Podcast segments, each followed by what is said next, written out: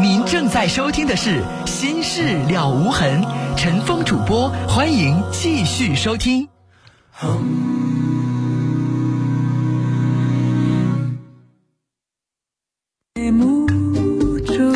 好，听众朋友，这里是《心事了无痕》节目，欢迎您继续收听，我是主持人陈峰。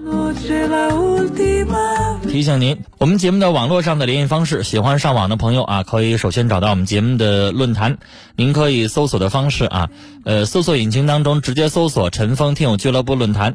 在论坛上，我们提供了四十个 QQ 群啊，还有六个飞信群，我们的听友可以在论坛上互动讨论。另外，陈峰每天都会登录的微博。您可以直接搜索陈峰微博，早晨的晨，风雨的风，或者是新浪微博当中直接搜索 DJ 陈峰，A B C D 的 D，J K 的 J，早晨的晨，风雨的风。来看短信，啊，先看两条。六六三九的听众说和爸爸分家了，我有权处理个人的财产吗？他今天把我的财产变卖变卖了，钱归他，他这样做对吗？你知道我一再的强调大家你要会问问题，你问的问题笼统，那对不起，我也只能笼统的回答，对你来说没有针对性啊，对你来说没有建议性，那对不起，不赖我，是因为您的问题问的笼统。就比如说您这问题，怎么分的家？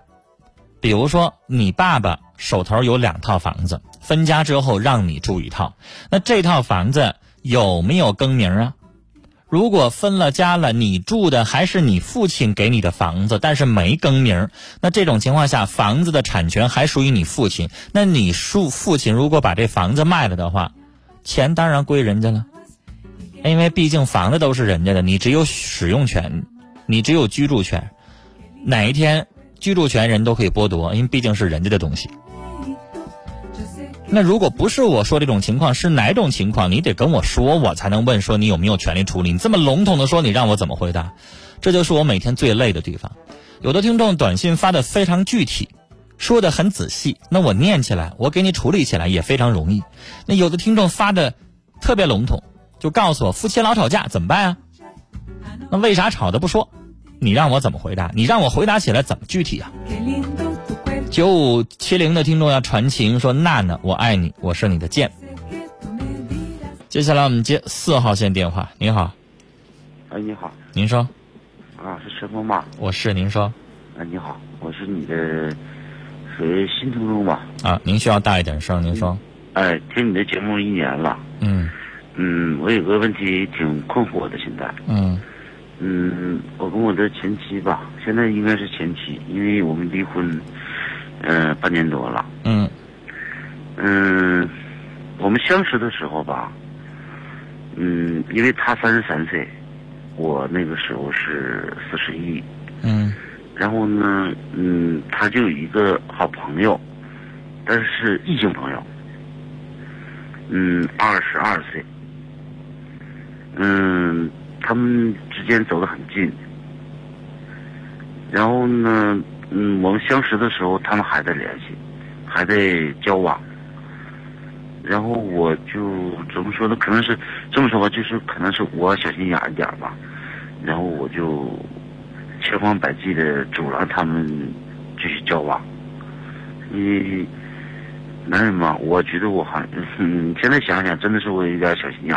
其实你跟人不处不就完了吗？你要看不惯，嗯，对啊，但是我跟他说了，但是他他有他的自己的主见，主见。我说的是你不跟人家处不就完了吗？你看不惯，我没说不让人家处，哦，那人家跟谁处是人家的自由，嗯，你看不惯，你不跟人处不就完了吗？但是我真的很喜欢他。你喜欢他跟人家处不处是两回事儿，嗯你喜欢他人喜不喜欢你啊？不是他，给我的解释是，他们只是很普通的朋友。我的意思也是那个东西，你管人家普通也好，亲密也好，先生，你看不惯，你管人就不听，那你就不跟人处呗，那是你的自由。在没结婚之前，对呀、你要看不惯，那你可以不跟人处，你为啥非得选人家？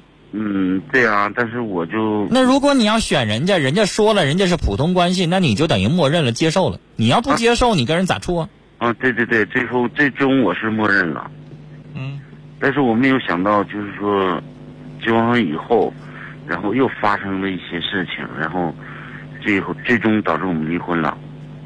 结婚了都，对，跟人登记了都。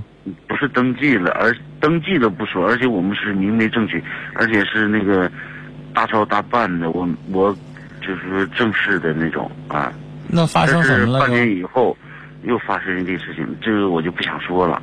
反正总你不想说，你打电话干什么？总之最后是我，嗯，听我把话说完呢。先生，你得把那事儿说出来。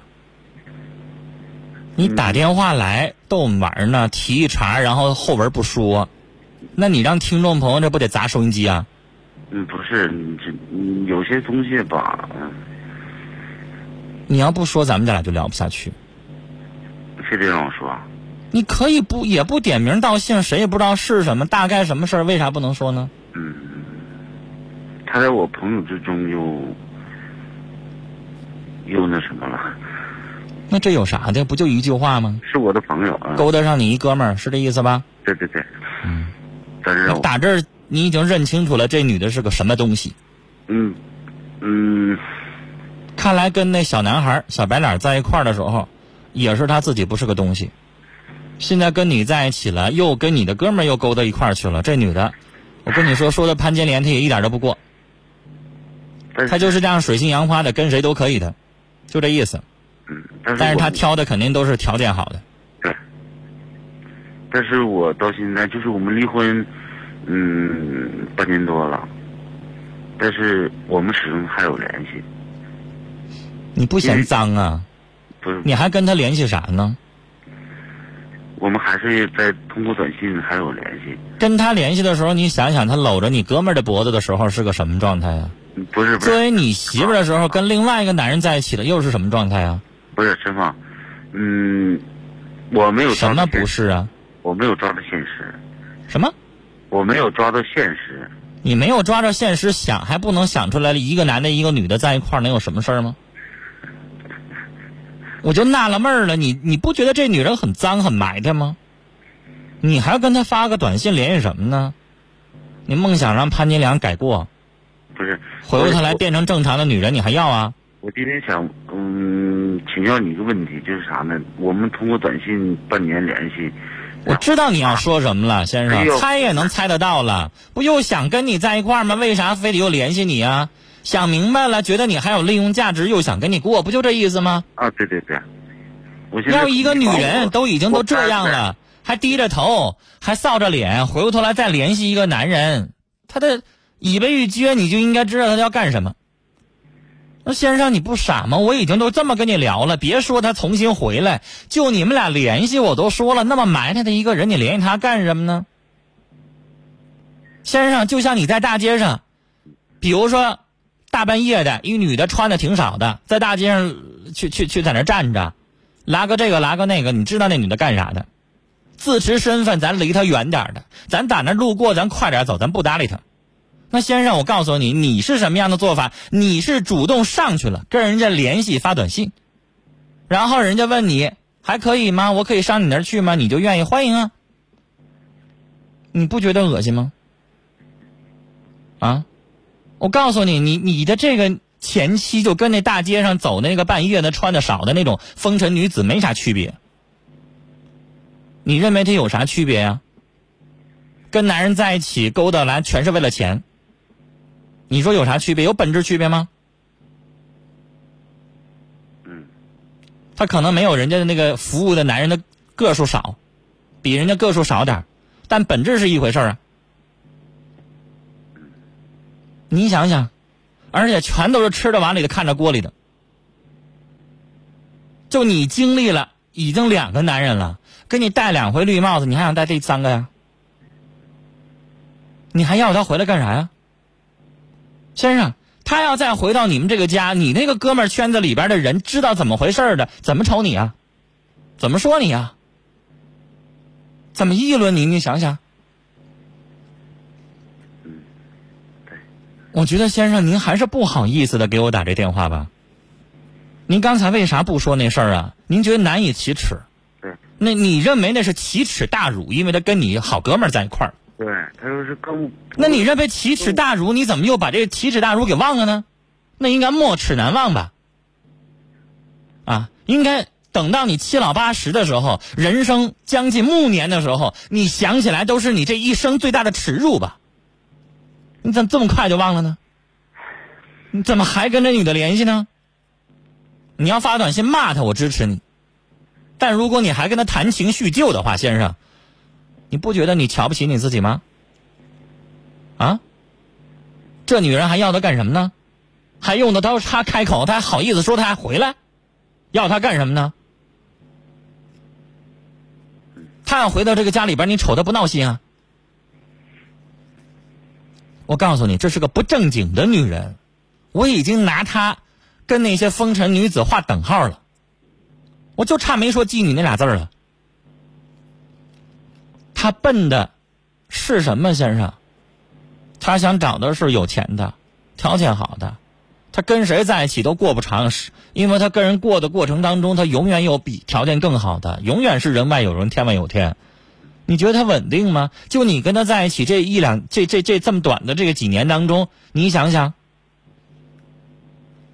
别去挑战了，先生。慢慢你到中年了，你慢慢步入老年了，你需要的是一个伴儿，对，不是你病了痛了，然后人家卷着钱就跑了这样的女人。你要她干什么呢？你以后，先生，我问你，等你岁数大了，五六十岁了，保不齐咱们到那个年纪的时候，肯定会身体虚弱，躺在床上住院。你那个时候需要一个身边有一个人儿，能够不计任何的，你的脾气也好，你的各种各样的问题也好，能够帮你一把屎一把尿，能够照顾你。你认为这女人能吗？你现在身体利索，你能挣钱呢，还看上别的男人了？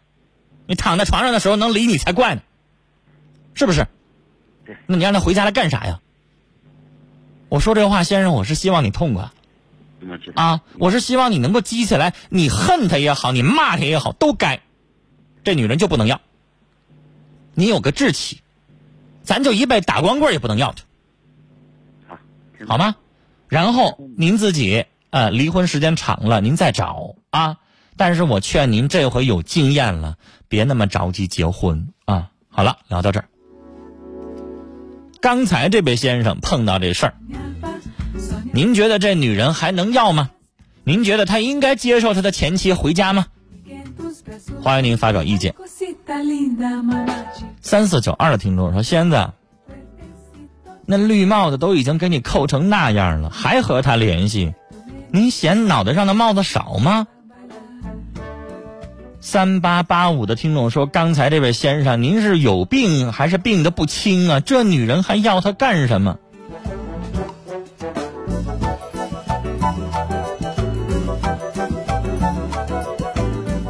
九八二八的听众说：“先生，您太傻了，傻到家了，跟你都聊不通了。”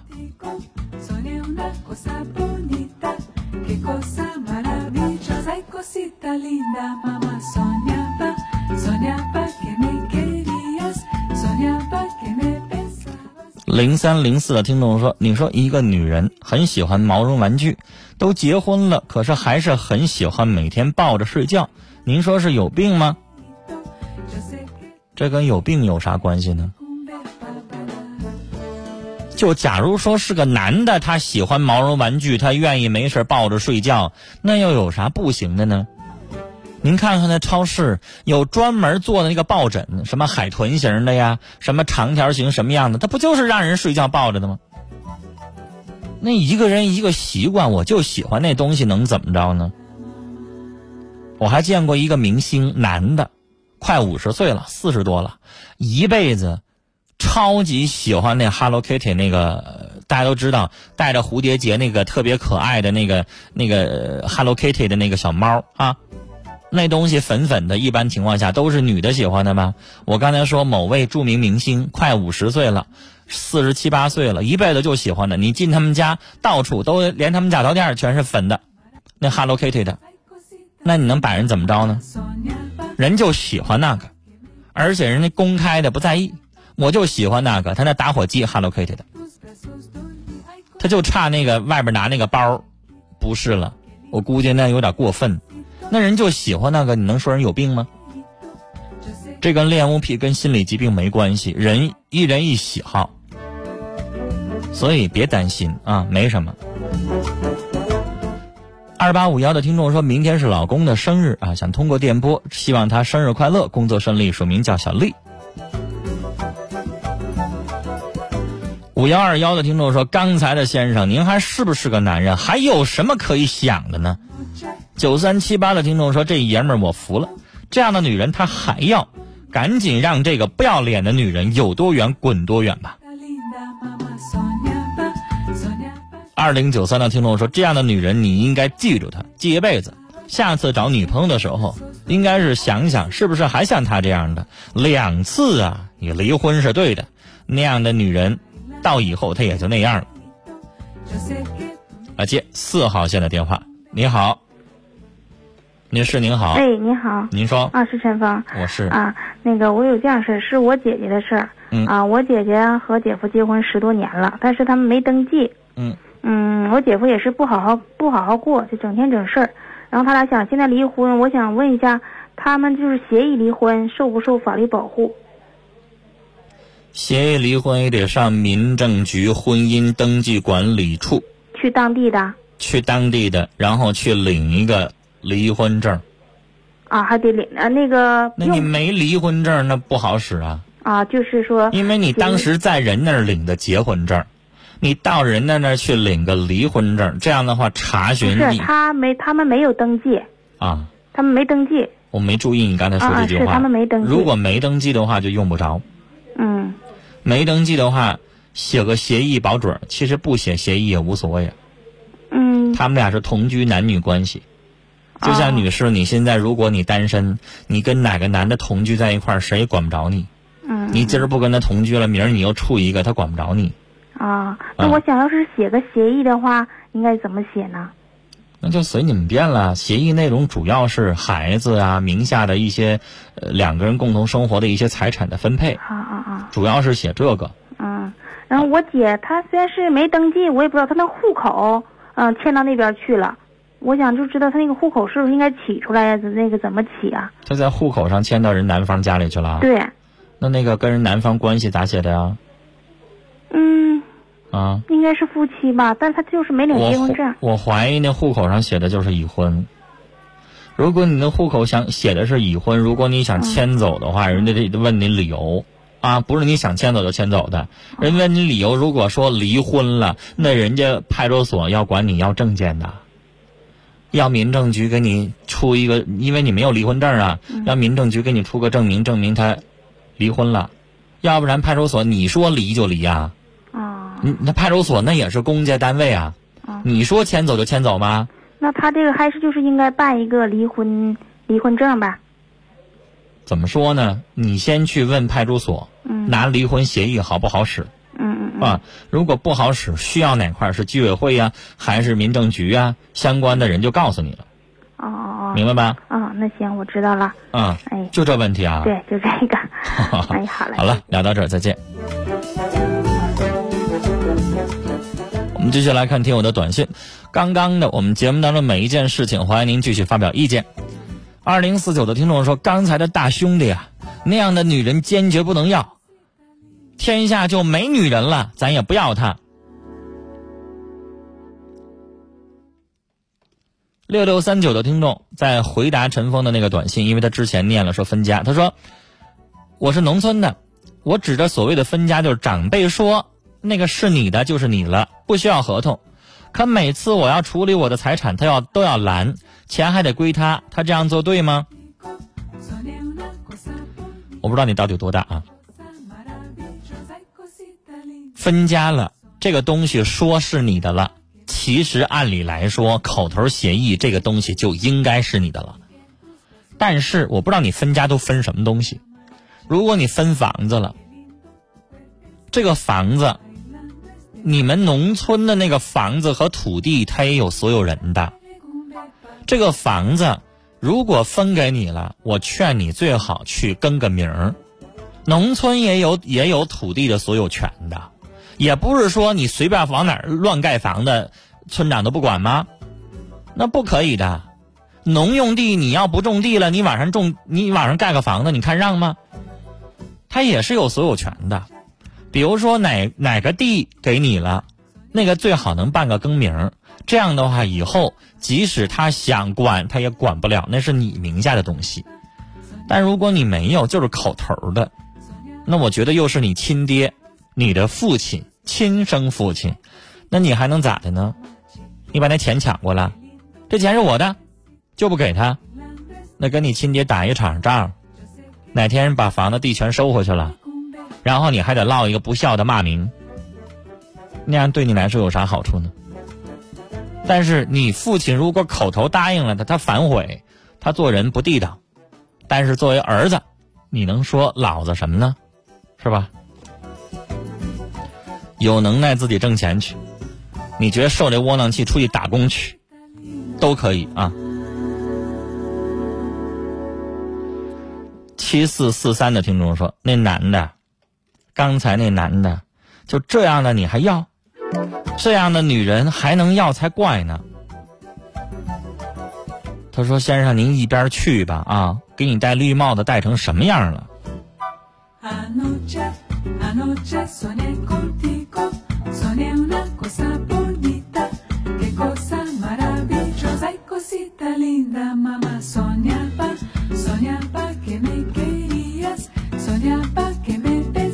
三九二七的听众说：“全宿舍的人都在听您的节目啊，说支持您的节目痛快，谢谢。”九六五五的听众说：“明天是妻子的生日，希望她快乐。”署名叫江。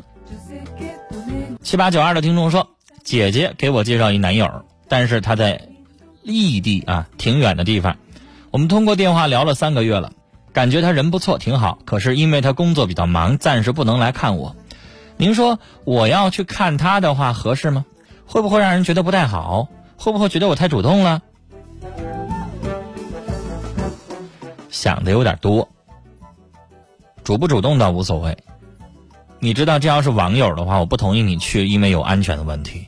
既然你亲姐姐给你介绍的，说明这人知根知底，人不错，也可以去看看，当旅行了。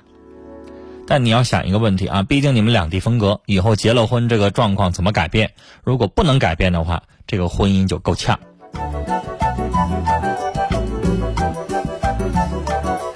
四零五幺的听众说，三年前经人介绍一女孩啊，相处几次她拒绝了我，后来成为不常联系的朋友，可是还是放不下她。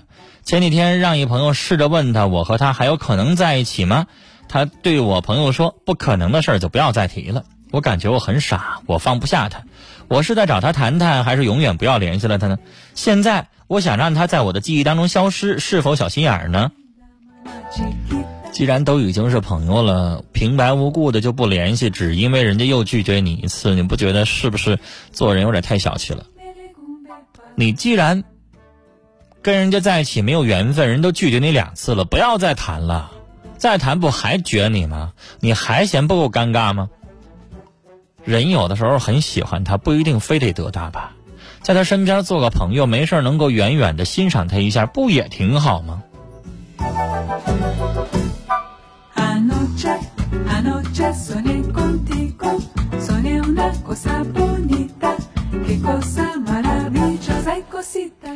七六幺六的听众啊，他说我是七十五岁的老太太，特别喜欢您的节目，学会了发短信，您收到了吧？阿姨，我真佩服您哈！一，我不知道我会不会能能能能那个到您那个年纪；二一个，就算到您那个年纪，您身体还那么健康啊！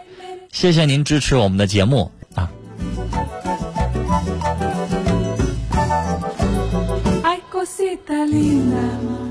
五四八六的听众说，男朋友跟我说，结婚后他是一把手，我是二把手，事儿事儿要听他的，我用钱得批条，他的钱用在哪儿我不能管，我该怎么办？